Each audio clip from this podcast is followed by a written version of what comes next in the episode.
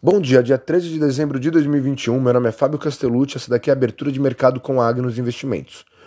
Os mercados futuros nos Estados Unidos já estão subindo com uma alta pouco expressiva. A Europa já está caindo enquanto a Ásia segue com dia misto. Na agenda do dia teremos apenas o relatório mensal do OPEP nos Estados Unidos. No cenário internacional, para essa semana, o destaque será a reunião do Copom americano e com o aumento dos estímulos, o preço deve continuar subindo. Só o minério já subiu 5% essa manhã.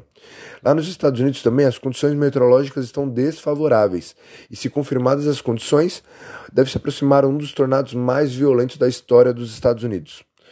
O aumento da presença militar também da Rússia perto da fronteira com a Ucrânia criou tensões no G7, lá em Liverpool. A ONU teme que o movimento possa ser qualquer tipo de invasão e promete infligir sanções pesadas à economia da Rússia se isso acontecer. A Rússia negou qualquer tipo de ataque. Enquanto isso, o movimento da China na região Indo-Pacífica e o acordo nuclear do Irã também foram negociações feitas esse final de semana na ONU. No cenário local, o Ibovespa encerrou a semana passada com uma alta de 2,56% e o destaque acabaram sendo a reunião do Copom e a divulgação do dado da inflação que veio abaixo do esperado. No campo político, a gente teve a aprovação parcial da PEC dos precatórios. Para essa semana, vale ficar de olho no Copom, que será divulgado na terça-feira, a ata do Copom, e os, o, a divulgação do dado do IBCBR em outubro que será divulgado agora na quarta-feira.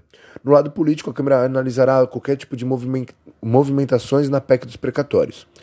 No domingo, Paulo Guedes chamou a atenção ao dizer que o Banco Central não pode fazer uma nova overdose de juros aqui no Brasil e que os juros altos machucam o nosso país. Segundo ele, estão chegando mais de 700 bilhões de reais em investimentos que farão o Brasil crescer. Bom, por hoje é só. Desejo a todos um bom dia, bons negócios e forte abraço.